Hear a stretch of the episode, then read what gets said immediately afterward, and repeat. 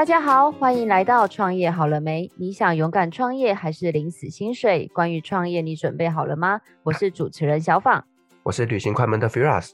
Firas，我记得啊，你有很多的，你知道你现在是知名节目主持人嘛？所以我知道你有很多的赞助商，包含了你知道西服啊、麦克风啊，还有各式各样的。呃，对，好羡慕哦。呃，呃就是。包括像我的服装啦，然后彩妆啦，然后摄影啦等等的，其实都有一些厂商赞助的部分。是哦，所以你有拍过什么厉害的照片吗？什么飞天入地就潜水那一种？没有，因为我只有拍那种商业的形象照，还有旅行快门当时有拍一组休闲的旅游情境照，然后再来就是逢年过节，我这边也都有拍贺年卡的形象照。贺年卡。你不知道吗？今年贺年卡，今年贺年卡，我跟我的猫咪有拍一组形象照啊。哦，不好意思，我只有看到猫，我没有看到人。啊，没关系，猫比较重要。好哦，那我问你哦，你知道吗？常常在网络上都会看到那种你知道拍照回忆神这种事情，你有遇到过吗？呃，我身边是蛮多朋友在做这件事情啦，但是我自己是没有。那你知道吗？我其实我的心里有点忐忑，就是因为我今年呢、啊，终于要把自己嫁出去。恭喜恭喜！然后我就会对于拍婚纱这件事觉得有点，你知道女生都会希望美美的嘛，但是你又很怕踩雷，所以就有点焦虑。哦，那你要从现在开始减肥喽。我还不够瘦吗？也是啦，而且可以靠数位微整形。哦，所以我今天的这位来宾就对我人生很重要。怎么说呢？因为我拍的好不好，就是要看他技术好不好。啊，这很重要。所以那个到时候呈现的不好的话，就把这一集连接公布出来。这个是怎样丢出来让大家去公审吗？这是一个赤裸裸的威胁，拍不好就公告。不要这样，这是网络霸凌。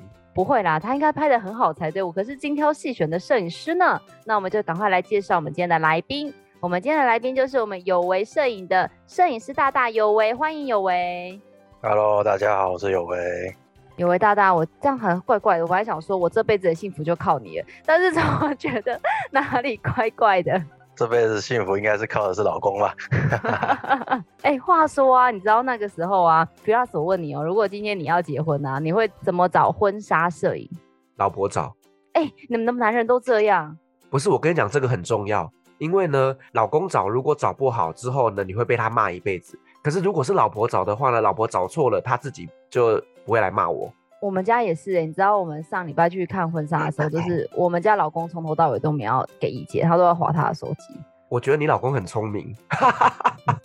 那我跟你说，我是怎么找到有为的？我真的觉得摄影师口碑很重要、欸，哎，因为就是我是靠我们之前不是有访问过一个新密叫做 Queenie 小皇后吗？对，他就是我们那个小皇后的合作摄影师。然后我就看他的作品，我就很喜欢。但是因为你知道吗？我们就是只有谈。照片要怎么拍嘛？其实对于有为为什么会来当摄影师这件事，我一直就是抱存着一个非常好奇的一个心态，所以才想说可以邀请有为来上我们的节目。哦，所以我们今天可以知道就是摄影师的一些秘辛了。是的，那就由我们 Firas 先开始严刑拷打吧。我觉得也不是什么严刑拷打啦，但是就是想请有为来跟我们分享一下，就是说是当时是什么样的一个情境下，让你踏入了摄影师这个行业呢？主要就是因为我我大学的时候也算是属于那种工科的科系嘛，就是属于电子系嘛。啊，就是因为都是男生嘛，总是会想要认识女生嘛。他、为了要认识女生，就会做很多事情嘛。啊，摄影这这件事情也是其中之一啊。所以就是莫名其妙的踏入了摄影这块，然后就开始拍照，然后越拍觉得越有兴趣，就觉得拍照好像蛮好玩的。然后又可以约妹出来拍照，就开始了摄影这条路了。这怎么跟上一集 Firas 做 Podcast 的哪里有一点像？哪里像啊？我我做 Podcast 不是为了追女生，好不好？没有啊，关键词就是约人都很容易。哦，这倒是真的啦。但是我觉得刚刚呢，就是有为他分享那个画面，其实就很像，就是你知道。在网络上，我们都会看到，就是外拍网美有没有？然后就一个妹在那边，然后下面一堆大炮对着那个正妹，脑中突然浮现那个画面，差不多概念啊。有为，如果你这么说的话，像我们知道很多的摄影师，尤其是商业尤其是商业摄影师，其实每个人都有不同的专业，所以这样听你讲起来，你的专业就是拍人像喽。我主要还是以人像为主啦，然后商品的话，其实也是有涉略，只是因为毕竟那个每一行如行如隔山嘛，啊，你拍一个产品，如果你拍到比较熟悉的话，毕竟还是会比较厉害啊。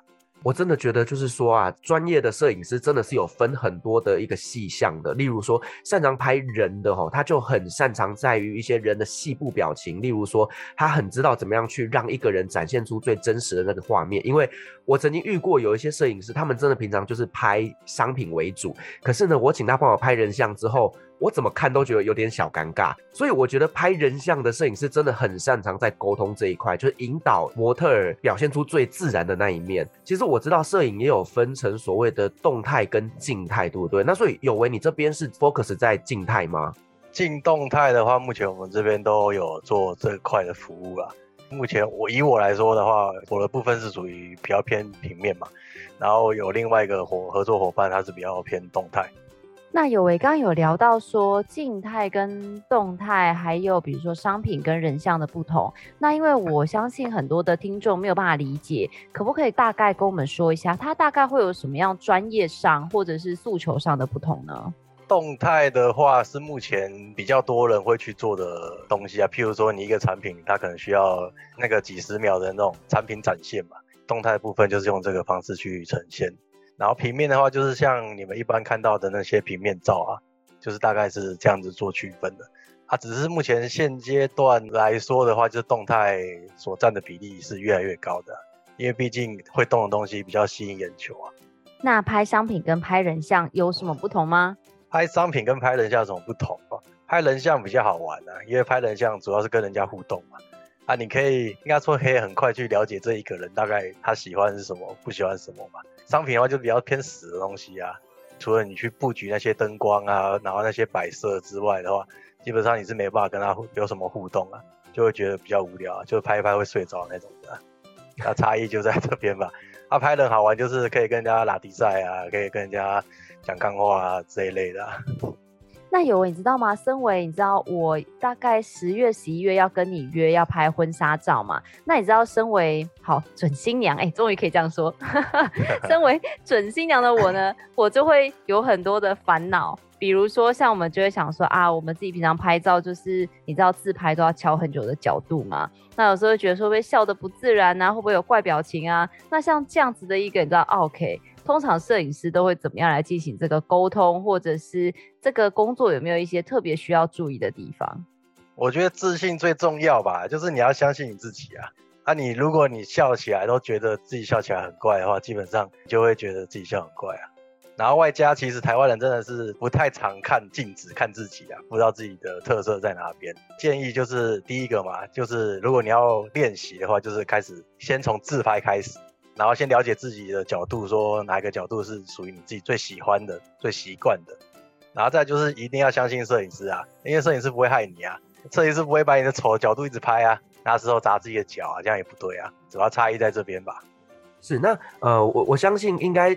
这些准新娘们在跟有为你这边接洽的过程当中，可能都是提前可能好几个月就在做预约了嘛，对不对？那在到正式拍摄之前呢、你会不会给这些新娘一些什么建议啊？例如说什么要去运动、要去减肥，然后要去打医美等等的，有没有一些什么小建议是你通常会提醒这些准新娘们的？哦，对了，讲到这个点头，有一个重点，其实摄影师是可以把新人拍瘦的，可是没办法瘦到太夸张。因为我们只能用一些那个角度啊，跟遮挡来做一些视觉上的变化嘛，就是大概瘦可以可以瘦，可是没办法瘦到太多。如果你是本身属于棉花糖体质的新娘嘛，可能还是要自己稍微努力一下下，然后再就是要靠后置帮你们处理这些胖瘦问题嘛。简单说啊，如果要视觉上的瘦，可是你们还是要稍微努力一点点。那有为，你知道吗？像我这次在看婚纱的过程中，因为现在现在很多的婚纱公司，呃，有的是礼服工作室，就单纯是挑婚纱的。那有些的婚纱公司，它是有配摄影师的。那像我知道你是所谓的 freelancer，就是自由摄影师。那到底这两个中间是有什么样的不同吗？或者是它是一种有先后次序，或者是养成的过程？可不可以跟我们分享一下？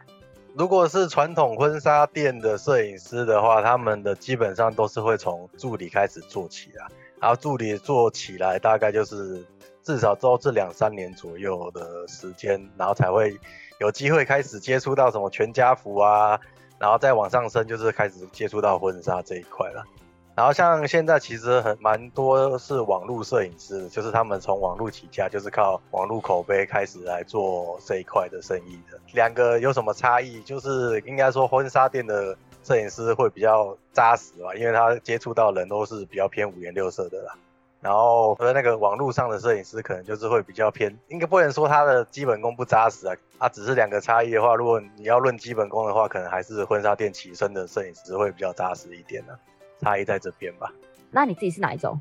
我是婚纱店被被操劳起来的摄影师。那从那个刚刚你讲的、啊、很辛苦的摄影助理，有点类似，是不是像我们那种，你知道女生都会去美发店的洗头小妹，一直到设计师？那这中间从摄影助理一直到可以上线的摄影师，大概正常需要多久的时间啊？正常哦，第一个第一个就要看店家有没有这个机会让你升吧。然后，如果他一直没有这个机会让你升的话，听到的消息可能三四年还升不上来也是有啊。然后，如果快一点的话，努力一点的话，因为那时候我在做助理的时候，我就给自己一个时间限制吧。我希望我可能在一年内就要升起来啊。然后刚好之前的老东家也刚好有这个机会，有这个缺额可以让我升起来，那我就刚好是一年左右就升起来了。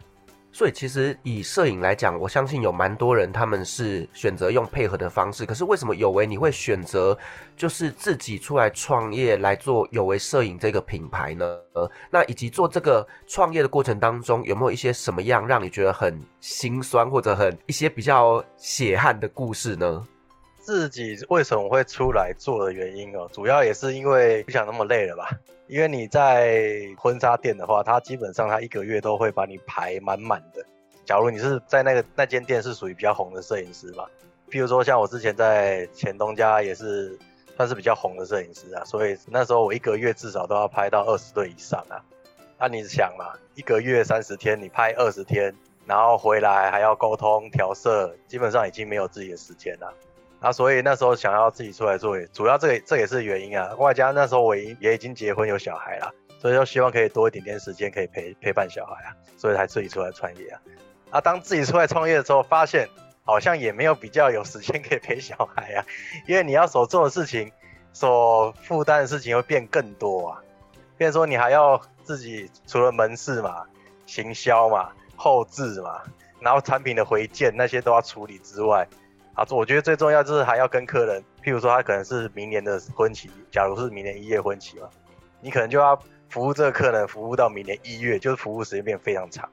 所以为什么会自自己出来做？唯一的好处就是你可以不要那么累，就是你拍的天数可以变少一点，可是相对的，你所要付出的事情也会变多啦。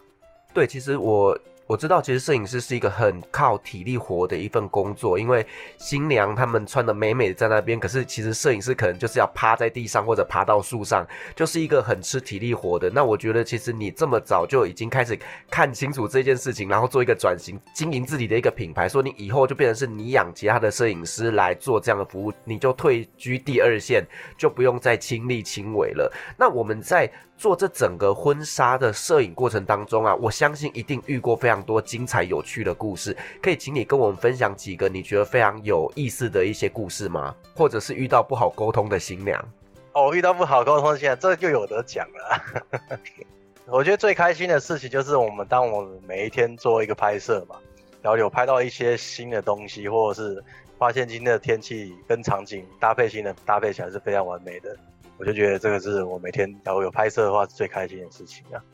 遇到比较不可理喻的新娘吗？也是有啦。这个因为你出门在外总是会遇到一些奇奇奇怪怪的人啊。能够说什么？有些人说婚纱业是服务业，有些人也说婚纱业是有属于有技术型的那种产业。遇到比较不好客人，也只能自己吞了啦。也大概是这样子吧。这一行其实没有想象中那么完美啦。哈哈哈。有啊，你知道 Firas，我曾经听过，我某个朋友也是婚纱摄影师，然后前一阵子还没有疫情之前，不是很流行去，比如说冲绳啊，或者是出国拍婚纱嘛。然后他就说，他们那个时候的工作状态就是每一年的六月跟七月，然后就都要到冲绳这个地方，然后因为那个就是婚纱旺季，新人都会飞来拍个两天，然后其他时间都在玩。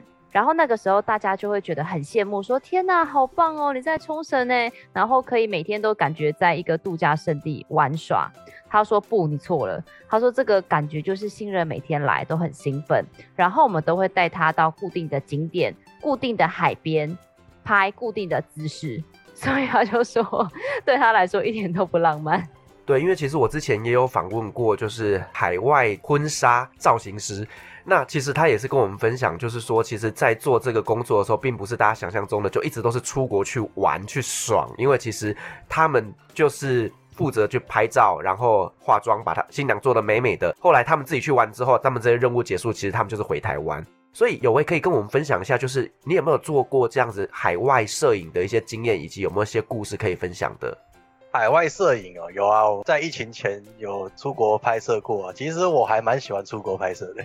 哈哈哈，因为出国拍摄，可是相对的啊，出国拍摄基本上不会赚钱的，就基本上都是亏钱居多。啊，也是等于是有一点说假借工作之名出国去玩乐吧，应该应该也不能玩乐啊，也玩不了多少。可是重点就是海外，其实就是换地方去感觉，从活腻的地方到别人活腻的地方啊，去感觉一下。那、啊、海外的话，目前跑过冲绳跟北海道，然后葡萄牙、西班牙，还有一个叫什么约旦，我觉得蛮酷的啦。因为在台湾拍，其实拍久了，其实去国外拍摄的话，真的可以拍出不一样感觉的东西。譬如说在北海道就拍雪景嘛，然后在约旦就拍沙漠的景嘛。然后在那个西班牙、葡萄牙就拍那种他们传统建筑物的感觉啊，是蛮不一样的。只是相对的，就是会花比较多时间在看景跟研究路线上吧，也是蛮累的，可是蛮好玩的。你刚刚有提到就是约旦哦，我真的觉得哇塞，超酷的，竟然会有人到中东国家去拍婚纱。因为大部分我们讲到拍婚纱，可能就是在欧洲啦，或者是北海道啦，就是大概就是这些地方。那对于你们来讲，去到像约旦这种大家都很不熟悉的国家，那对于摄影师，你刚刚又提到，就是说你们必须要去看景。那在这个看景的过程当中，你们必须要先做一些什么样的工作呢？可不可以跟我们分享一下这些细节？看景主要其实考验的就是摄影师的取景能力啦，因为每天的天气会不一样嘛。就是假如你今天去，可能是下雨天。你可能就是要想办法在下雨天的时候把它拍出最美的地方嘛。最一开始应该是会先从那个网络上搜寻图片，用 Google 嘛，我们最爱用的就是 Google 地图嘛，因为它可以显示那个街景的感觉嘛。那我们先设定好一个大方向之后，然后到当地的话，我们可能就是会花前一天，就是譬如说拍摄的前一天，可能就会先去那边附近绕绕，看一下那附近有什么不一样的感觉的东西。然后基本上，如果确定路线的话，基本上就是会往这个方向去走，然后去做拍摄这样子。那讲到这个，我很好奇，因为其实老实说，因为现在疫情，所以不可能出外拍婚纱。但其实你知道吗？在我还是小姐的时候，其实也蛮期待可以跟另一半出国拍婚纱，但又觉得好像很贵。因为刚刚听你说，呃，比如说摄影师会提早到啊，要看景这些之类的，所以对于这样子想要。外出或出国拍婚纱的新人，你们在收费上大概会是怎么样跟新人做一个收费？那对于你们自己来说，你们的获利来源又是什么呢？出国拍摄最主要的费用就是机票费用跟住宿费用，啊，吃喝其实都算还好啦。可是欧洲地方吃喝就真的比较贵啊，那、我们就只能大概抓一个大概的范围啊，譬如说机票可能飞过去三万块。可是我们机票又要含，我现在是以我的例子来说啦，比如说我去冲绳，我一定会固定会出三个人，就是摄影摄影师、造型师跟助理，啊，就是三个人机票加起来，然后开一个团，譬如说可能三团满团的话，我们可能就会有一点点利润这样子。然后如果是像一些比较特别的国家，像约旦嘛，这种的话基本上就是没赚的，我们就包一个包套嘛，客人就是付这个包套的钱嘛。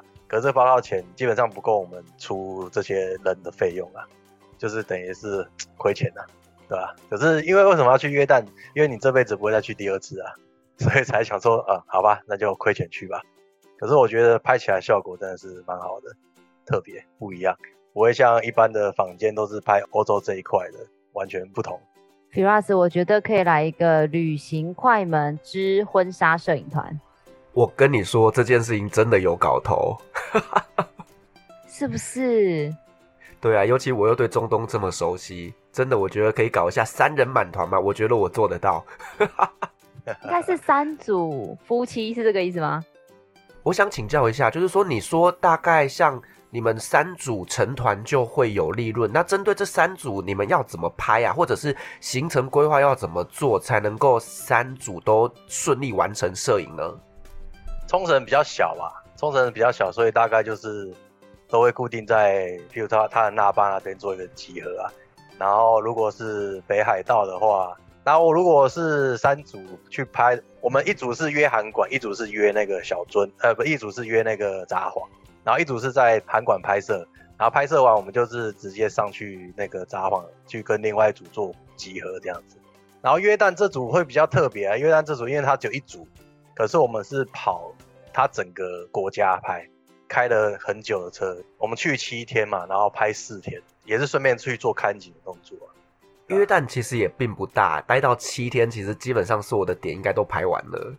对，就是他的所有点基本上我们都有名的点啊。如果你说小点的话，可能小点的话，可能我们也搜不到，也不知道那的当地状况是怎样子。啊，基本上就是他的所有点，所有有名的点我们都去过了。我很好奇，为什么那一组新娘会决定去约旦拍？因为这是我第一次听到有人在约旦拍婚纱。哎，其实我也觉得蛮酷的，因为主要新娘子她是。常常飞欧洲国家去做出差动作嘛，然后他们就觉得说他们不想要拍欧洲国家，可是他们想出国，那我就说好啊，那你就开一个地方，你觉得你想去的地方，然后我就报一个价位给样给你嘛，他也接受了，他就说他要去约旦，然后那时候我还思考说约旦那时候会不会有什么战争国家啊，会不会有那种内战问题啊？结果发现查，哎，约旦其实还蛮安全的，只是那边的人可能就真的是对东方人会充满了好奇，看到东方人就。眼睛都会睁大，然后一直在那看着。哇，这真的是很特别的经验呢。所以有为我刚刚这样子听，这样子的一个收费机制，应该在你自己创业之后。那像以前你在婚纱公司的时候，你们自己摄影师本身的收入是用薪水吗？还是其实类似一个底薪加每一个专案的抽成呢？婚纱公司的话，它是一个底薪了，然后再加每一组，譬如说今天拍一对抽多少钱的这样子计算方式。可是相对的，他 拍一组抽很少，非常少，超级少。然后我讲我之前的例子啊，他我们之前拍一组的话，可能一五百块吧。一组五百块，等一下，我那个惊讶太让我太惊讶。我们付婚纱公司这么多钱，然后摄影师只拿到五百块，有有底薪的，你还没还没加底薪呢，还是很让我震惊的。Piras，我以为是个比如说五千之类的。我真的是 shock 到，我一集夜配都不止五百块。婚纱店摄影师是真的蛮可怜的啦。然后其实这这行目前也真的是在萎缩啊。然后其实目前现在也很多婚纱公司，它其实也没在养摄影师了。对，就是变得说流浪摄影师蛮多的。那你刚刚自己有提到，就是说现在这个整个产业是比较萎缩的。那你自己出来创业，自己做工作室，那你觉得遇到最大的挑战跟最困难的地方是什么呢？我觉得是行销自己吧。我觉得行销真的是在每一行应该都是最重要的。如何行销成功？像我去比赛，二零二零嘛，二零二零开始去国外比赛，啊，我拿了第一名回来。可是你说生意有变好吗？好像也没有变好啊。对啊，很很好笑的事情。我觉得真的行销啦，然后再来坚持吧。我觉得坚持真的蛮重要的。可是坚持会不会得到回报？那不一定。是，那你刚刚有提到说这个产业现在是在萎缩，那你觉得萎缩的原因是什么呢？少子化吧，然后再来啊、先说了，台湾婚纱产业算是台湾的特殊产业。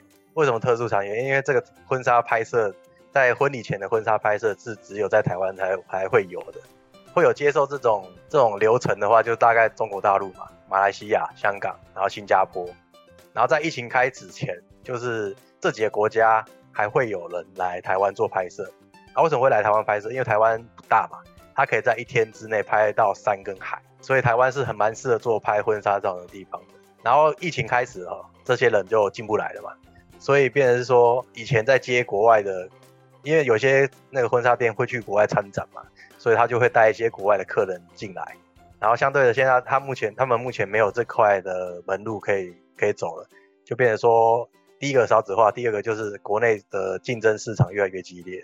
所以这个产业就开始萎缩，然后就开始走价格战。我觉得价格战也是一个重点。为什么婚纱业？婚纱业明明是一个很吃摄影师技术的产业，可是它的价格却被压到那么低啊？这样子。是，我觉得不只是少子化啦，另外就是现在的人哦、喔，就是对于结婚这件事情，也希望就是越简单越好。搞不好就是连个婚纱他们都不想拍，婚纱照都不想拍。所以其实我觉得这个可能也是或多或少有有被影响到的部分。那有为，我想请教一下，就是说你现在自己出来做自己的工作室，那对你来讲，你会需要什么样的行业来跟你这边做合作呢？那个目前配合厂商就是第一个就是礼服公司嘛，然后再來就是西服店嘛。目前主要婚纱会配合到都是这两个产业比较多啊。然后婚纱公司它就有分蛮多嘛，因为每个店长所会引进的那个婚纱都会不一样。然后我们就要去研究它的产品跟我们的拍摄风格是不是合搭。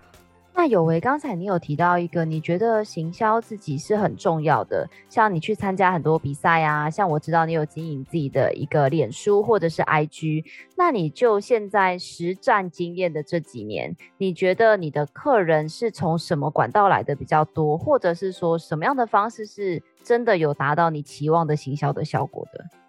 我在出来做了这段时间，就是五五六哎六七年前左右开始出来做吧。那时候其实粉丝团是很好经营的，就是你砸粉丝团是非常有效果的。可是现在好像使用者的那个年龄层降低了嘛，然后好像偏向于 IG 居多嘛，所以变成说我们目前是这两个都有在做经营。然后像关键字的经营的话，基本上我们。没办法做了，因为那个要砸的钱太多了，我们砸不赢那些大的厂商，所以我们就只能第一个从 IG 跟那个粉丝团挖人嘛，然后再就是靠客人介绍啊。那你知道吗？其实当初啊，就是我在问，因为 Queenie 是我的好朋友嘛，他现在的工作室也在我公司的隔壁，然后所以那个时候我自己很喜欢他的妆感，我就问他说：“哎，Queenie，我想要找你当我的新娘秘书，你有没有配合的摄影师？”他就有跟我推荐你这边。然后我很多的朋友啊，知道我找摄影工作室的时候，他们都会问我一个问题，说：“哎，你这样子都分开找，会不会比较贵啊？”那不知道对于这样子的价格，或当客人有这样子的疑问的时候，通常你们都会给客人什么样的建议呢？其实会不会比较贵？其实我是觉得会比较贵一点的，因为毕竟你是拆开的。可是相对的有什么好处？就是第一个摄影师的风格绝对是你喜欢的嘛。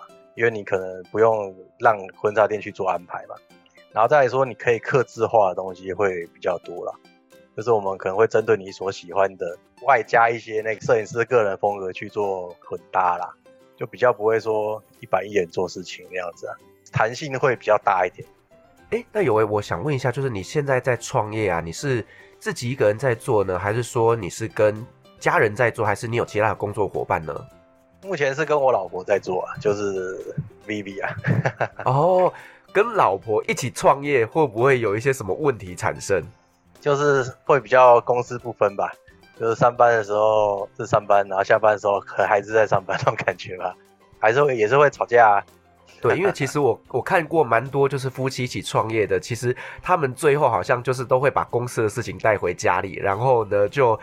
好像每天睁开眼睛都在看着同一个人，其实我觉得这个真的是不容易的。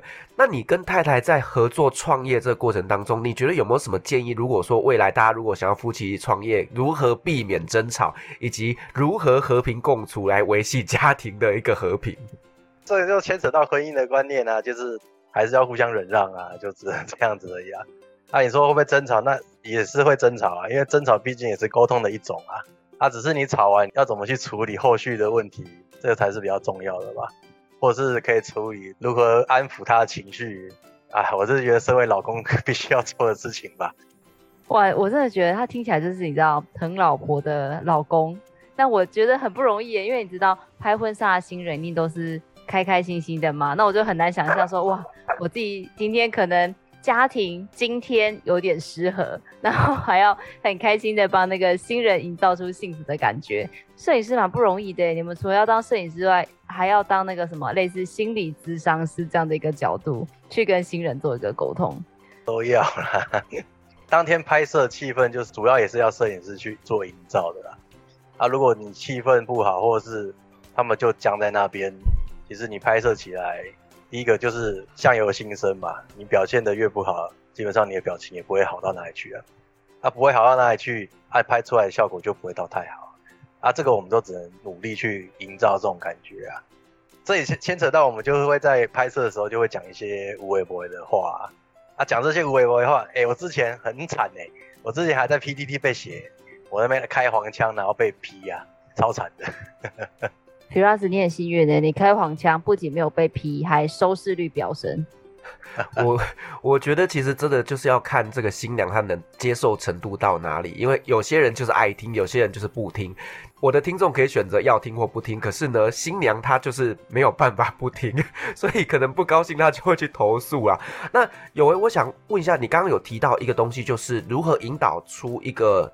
呃，新娘表现出最自然的一个表情，那你们又有一些话术，对不对？那除了刚刚讲这种讲黄色的东西以外，你们还有一些什么样的话术可以引导新娘放轻松，然后展现出最美的笑容呢？啊，譬如说我们要拍比较自然的画面嘛，然后我们就会请新人互看嘛，互看对方嘛。然后互看的时候，因为可能有些人就是在一起久了之后嘛，看到对方就是会觉得就是面无表情看对方嘛，那我们就会简单说。啊，你是看流完许不两集吧？啊，要看你紧，我就是会用这种方式去做一些那个言语上的刺激啊，然后让他们可以放轻松一点啊。有些人也是看到对方的脸就马上笑出来，那也是可以啊，很好啊。我觉得这真的蛮重要的，因为像 Firas，你有看过我老公吗？他就是刚毅木讷，没什么表情的一个人，所以我觉得像这时候有这样子的摄影师的引导。对于一个完美的、甜蜜的婚纱照的呈现，我觉得是很重要的。对啊，其实你知道拍婚纱的时候，新郎永远是配角，所以呢，新郎不笑都没关系，反正男生就是要酷酷的嘛。但是重点是女生要如何甜美展现出幸福的一个表情，所以我觉得这一块就是真的摄影师非常非常厉害，因为他能够让新娘真的是笑到幸福满意，这个真的是你们的专业啦。那我想问一下，就是说在从事摄影这一块，你觉得这个工作的核心是什么呢？以及是什么坚持你做这么久呢？我觉得会会做那么久，主要也是兴，真的是兴趣吧。我觉得做一件事情，你有没有喜欢，真的蛮重要的。如果你没有喜欢的话，其实像我刚刚上述所说的一些很恐怖的地方，其实很多人可能就会做一做就会离开了。我觉得真的是第一个啊，先了解自己到底是不是真的喜欢这一行吧，或者是这一行很苦，可是相对的它会有一些一点回报，那这个回报是不是你要的？这也是一个重点啊。那有诶，我很好奇，就私人问一个问题，就是你有遇过在拍摄现场，就是小两口在现场不开心吵架，类似这样的状况，那你会怎么处理啊？啊、哦，这个这个其实也是我们最不愿意 发生的事情，目前只有发生过一次啊，可是可是那个男生是本身就是比较凶的，我们也只能先让对方先双方先冷静一下。因为我们中间会有一个换装时间嘛，换装时间就会冷静嘛。那冷静的话，我们就会去想尽办法去跟他们聊天嘛，让他们可以忘记刚刚所发生的事情。忘记不了还是明吵吵，要忘毛把毛话抖啊。因为毕竟这条路是你们选的，不是我们选的啊，我们只能尽量而已啊。那有为大大，我有一个你知道放在心里的问题，就是常常啊，我们在看那个新闻报道，就常常会看到那种说什么啊，新人。上上网投诉啊，说他的婚礼就毁了啊，说什么要么就是新密妆化的跟鬼一样，要么就是摄影师拍照拍得很糟糕。那对于就像你刚刚说的，其实很多选择这个婚纱摄影都是上网搜寻或者是看脸书。那因为大家一定都会把比较好的作品放上来，绝对不会放那种拍得跟鬼一样的。那对于准新人来说，要怎么样来选择一个比较好的摄影师来做婚礼的配合？其实要如何选摄影师哦，真的也只能看网络上的作品啊，然后再就看他评价吧，因为毕竟好事什么？哎、欸，那个那个这这句成语是什么？什么什么什么？好事不出门，坏事传千里。好事不流传，坏事传千里啊，就大概是这样子啊。可是有些人被写负评，也不一定是完全是摄影师的错啊。像我之前在 PPT 被写，也是因为我开黄腔的事情嘛。可是我们开黄腔的事情，我们的目的也是为了要让气氛可以缓和，可以轻松。可是我被写之后，我完全我之后就完全不开了，很惨，就是要忍住一下，也是为了要带气氛啊。其实啊，你可能也是说者无心，听者有意吧，就这样子吧。那有为，我还是想要问一个问题，因为像比如说我自己本身是做公关公司，所以其实我对于很多活动摄影啊，或像是你们这样一整天的工作，大概的金额是，其实我自己有一个专业上大概的理解。但是我相信很多的听众朋友就是可能不是从事这个行业，所以他们对于摄影师的价钱不是非常的了解。不知道你可不可以跟大家科普一下？正常来说，像这样子，我们不管是拍婚纱或者刚刚讲的出国，你们大概收费的一个标准会是怎么样来做一个计价？要如何计价？这个计价的方式其实也很笼统诶。其实这个真的是摄影师开多少钱，然后你可以接受的话就 OK 啊。这个也很难去定一个非常一个 range 吧，我只能举例啦，譬如说婚礼现场好了啦，婚礼现场的话，假如是纯宴客的话，其实大概一万多块就是一个基本的价位啊。然后如果你有早上仪式加宴客，可能就是两万多块，这个很难举例啊，这因为这个就牵扯到那个摄影师他花了多少钱在一个行销上嘛，然后再就是他的内部成本有多少，这个真的很难算，所以很多很多很多那个。工作室它其实价格是不公开的，可是我是比较光明正大，我就直接公开给你看的。我们就是大概收费是这样子啊。对啊，主要会问这个问题是因为。我觉得现在就像你说的，很多自由摄影师，或者是很多没有经验的人，亦或者是很多在网络上帮人家拍拍照，他就说我自己是摄影师。所以其实不夸张，我真的从一场婚礼从三千到三万，甚至到十万的价钱我都有看过。所以我真的觉得市场是有一点混乱的。不知道你是怎么样看待这个整个市场的未来，跟你自己对于未来自己工作室有什么样的规划呢？毕竟这个产业也是真的是在萎缩了，变成说很多摄影师除了婚纱这一块的话，他可能会开始，以我来说，我会开始涉猎偏商业的摄影啊，譬如说像我目前就是有配合明基做长期的那个口罩拍摄啊，然后可能服装拍摄这一块吧，就变成说除了婚纱摄影的话，变成说你还要自己再找寻更多的出路啊。至于你说市场混乱的这一块，其实应该台湾人的个性，应该还是会继续混乱吧。因为毕竟台湾人最爱走的就是价格战、啊。有为有为，常常就会听到像比如说我们像我之前访问 Firas，我们做 Podcaster。Firas 就是跟我说，如果你最简单的就是有一支麦克风，你就可以开始做 Podcast 这样的一个事业。但是如果我要开一个摄影工作室，因为像我知道很多在婚纱公司，你可能用的机器有可能是比如说公司的。但如果你要自己创业的话，一个摄影工作室来说，它前期需要投入很高的资金吗？或大概会有哪些准备的动作？成立一间婚纱公司，其实第一个看你有没有需要一个实际的那个工作室的地点。如果你纯粹只是接网路，然后可能跟客人沟通，就是找客人家附近的咖啡厅做沟通的话，只要一组相机就够了。这个一组相机就看你是要买多贵的相机，因人而定啊。啊，如果你是要走走像我这样子有一个实体工作室，然后外加摄影棚，然后摄影棚又分你是实景棚。还是是所谓的数倍景棚，这也有分。如果实景棚的话，因为现在装潢很贵嘛，像我上一个工作室的装潢，我就花了，也是很简单装潢啊，没有那种很华丽胡俏的装潢，就花了六十万了，其实很贵。然后再加外加灯具，一盏灯哦，我先抓，哎，灯又有分等级哦，我先抓比较正那个中间等级的好了。譬如说，假如是 Profoto 的灯，它一支可能就是要五六万以上。然后你在一个棚内拍摄，你至少最少最少一定要有三支嘛，三支就十五万嘛。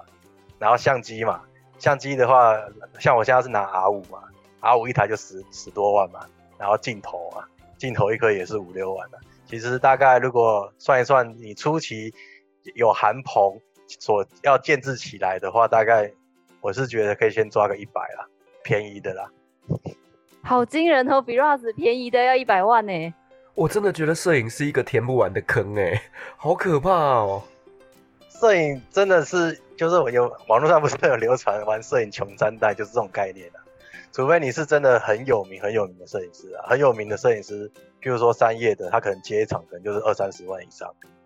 他你这个你要做到这种等级的人，才可以才会比较好过啊。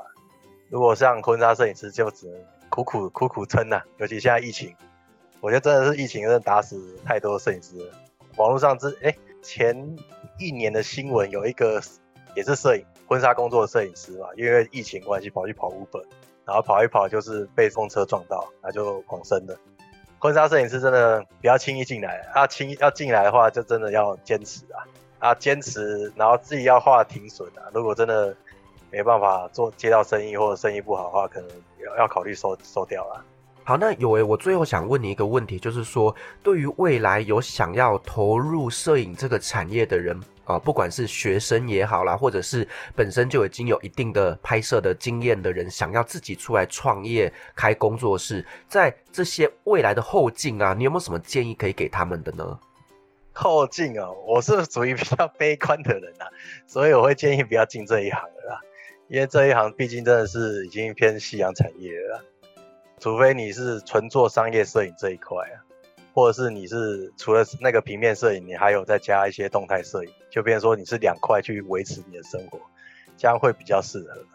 然后其实现在动态真的慢慢变成主流了，平面会慢慢没落啊。可是强的还是会在啦，在下面的底层的生活的人们们可能就会越来越辛苦啊。主要是你知道吗？我这次看到那个，因为我最近在找婚纱，不管是礼服啊，或者是呃，像有为他们是摄影跟妆发是绑在一起的。然后我最后看到那个报价，我就发现说，哇，其实摄影师，你看工作时间这么长，但是还有后面还有含什么修片啊，一些有的没有的，但他们其实在整体的价格的占比并不是很高的。然后我都心里想说，哎，下次找个礼服公司来访问看看，因为礼服公司的那个收的费用比他们多很多，哎，可是可能站在我们的角度，消费者的角度就会觉得说，哦，你只是礼服借我，然后穿完一天之后还你，但是你收的费用却比跟着我一天甚至两天的摄影师还要高很多，这样子。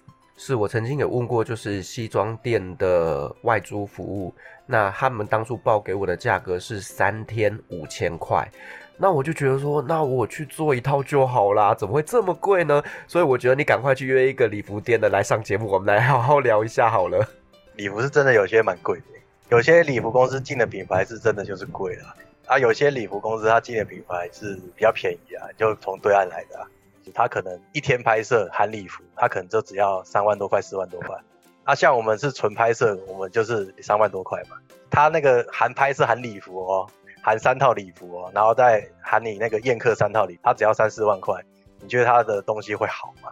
可是客人比较没有预算，客人你可能就去找这些厂商，可是对这个对我们的这个市场其实是不好的，因为太削价了，因为已经根本没有利润啊。然后在外外加他们可能对摄影师所给的配就不好了。譬如说，假如那个一个 PT 摄影师嘛，在一间公司，他可能是收这个钱的话，然后要用使用自己的器摄影器材，然后包含你后面还要调颜色的动作，然后你你就是去思考吧。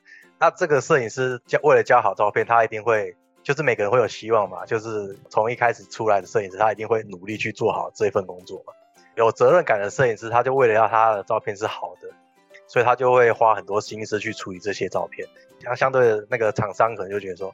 哇，那我觉得我花这个钱可以请到这个人，他可能就是之后就是第二个、第三个摄影师，可能就是往这个方向去走，就等于是变相压榨的摄影师啊。啊，如果是老塞，为什么很多人说老塞其实越拍越不好？这也是一个原因啊。第二，他可能所收到的金额跟他所付出的努力是不成比例的，也不能说他不好，可是就像我们自己出去冲绳，我们会想办法去生很多不一样的画面出来。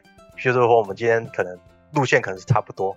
可是我们会在差不多的地方去找一些，譬如说我们到一个顶点 A 点，我们可能就在 A 点开始晃晃一圈，然后看到有一些之前没拍过的景可以去做拍摄，我们就会去加这些东西去给客人。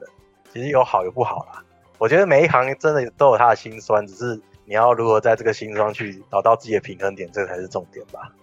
但我真的觉得，因为有为的它的那个颜色啊，是我少数看过里面，因为你知道台湾韩系空气风，韩系风是不是那种比较淡雅，然后颜色是比较白、比较亮的那一种？哎、欸，对对对对对对对，但我不喜欢。对，那有为的颜色就是我很喜欢那种高饱和，然后很强烈，然后风格很鲜明的那种摄影师。有，我刚就是在看他的东西，尤其是约旦那一组，所以他去拍国外一定超正点。我是属于大景派的摄影师，呃，应该说摄影师有分几种啊，譬如说可能像现在其实台湾最流行的就是所谓的那个、啊、美式风格，就是比较偏自然互动的。可是这个我们平常都有在拍啦。应该说，我为什么会喜欢大景风格，应该是这样说，因为你今天去一个地方嘛，假如你今天去海边嘛。假如你拍摄的场景没有到很宽广，可能就失去了你去海边的那种。像有些人去拍树，他可能就不会带整根嘛，可能他可能就是局部半根。那你去森林干嘛？你为什么要跑那么远，跑去阳明山？你为什么不在那个大安森林公园拍就好了？这个是一个重点啊！你今天去一个点，你就是要把那个点的特色拍出来啊。今天如果没有把那个特色拍出来的话，应该说虽然婚纱是属于以人为主的拍摄手法。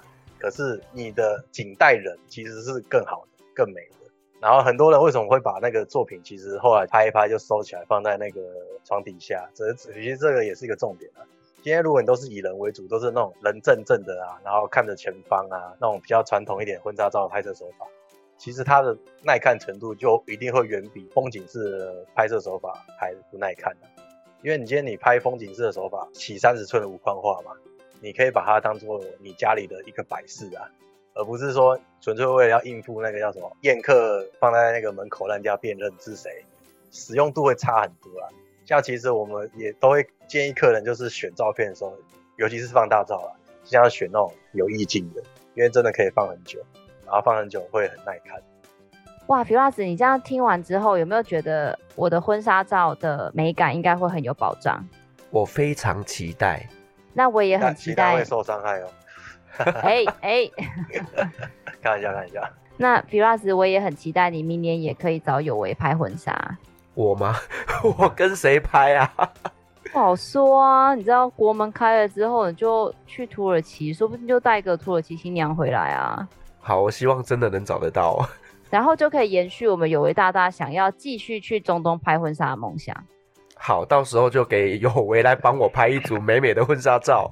好的，那今天真的很感谢我们有为摄影跟我们分享了很多，不管是摄影界的秘辛，或者是摄影师的辛苦，或者是看到新人的幸福，还有一些很多摄影师的美感。当然，他对于这个摄影的产业也有很多自己的一个洞见。那也希望大家如果呢有一个想要一个非常好的一个婚纱的一个体验，我个人呢是非常的推荐这个有为。那当然，以后如果有机会的话，也可以跟大家分享我跟有为合作的这个婚纱照。那也希望呢今天的这个访问呢，能够带给大家对于摄影或者是婚纱产业有更多不一样的一个认识。大家如果想要有一个很好的一个照片的呈现，我们也会把有为摄影的联络资讯放在下方的一个资讯栏，大家都可以自己去参阅哦。如果你喜欢我们的节目，也别忘了给我们五星好评加分享哦。创业好了没？我们下次见喽，拜拜，拜拜，拜拜。